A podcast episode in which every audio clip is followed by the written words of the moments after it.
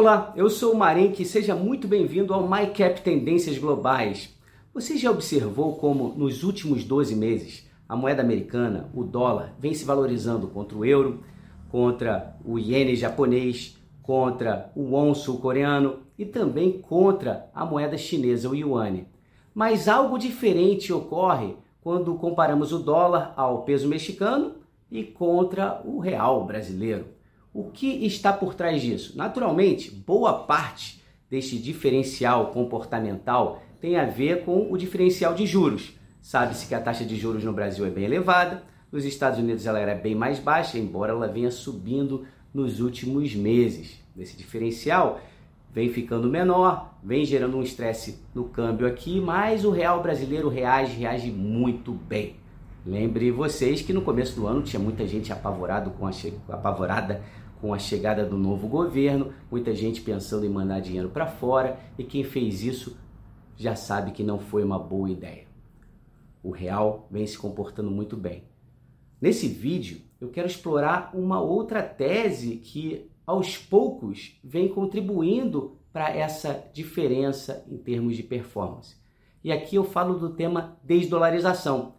E quando o tema é desdolarização, eu não posso evitar falar de Louis Vincent Gave, o fundador da casa de pesquisa Gavico, que é uma importante fonte de inspiração para o trabalho que eu faço aqui na MyCap. Então vamos lá. O que Louis Gave tem a nos dizer com relação à desdolarização?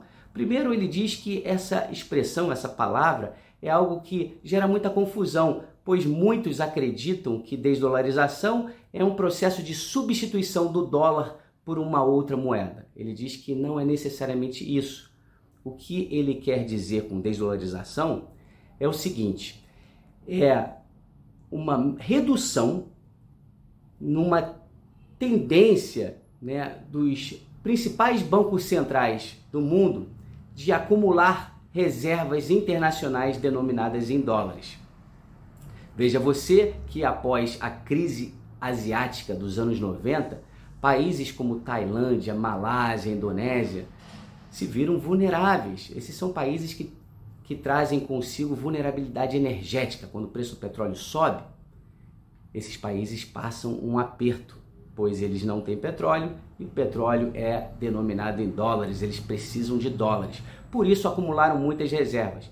Nós aqui no Brasil durante o período do Lula 1, Lula 2, a gente acumulou reservas e mantém essas reservas até hoje. Isso é importante, isso é algo que dá uma certa segurança ao Brasil no que diz respeito a vulnerabilidades internacionais.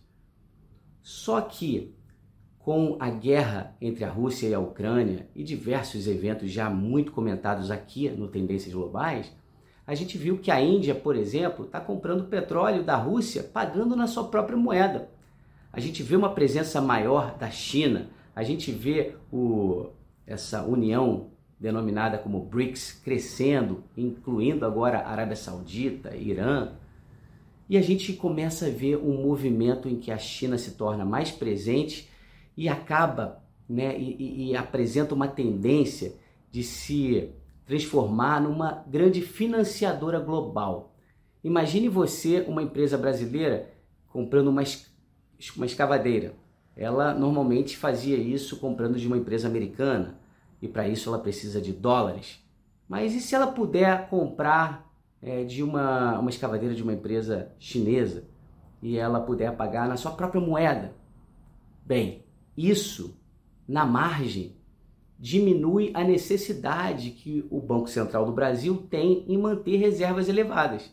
E se isso ocorrer com o Brasil e ocorrer também com a Tailândia, com a Malásia, com a Indonésia, com o Catar, com a Arábia Saudita, no agregado, isso pode fazer uma grande diferença e fazer com que a gente possa passar por um longo período sem a grande ameaça de desvalorizações, desvalorizações cambiais que tanto afetaram o Brasil ao longo dos últimos 20, 30 anos.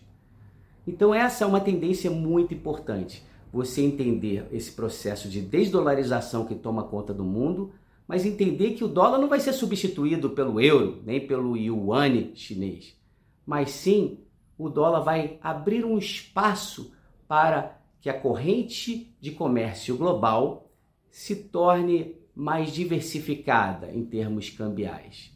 Países, principalmente os emergentes, irão negociar mais entre si em suas próprias moedas ao invés de usar exclusivamente o dólar. É isso. Essa é a tendência para hoje. Eu agradeço a sua atenção e até o próximo vídeo. Um grande abraço.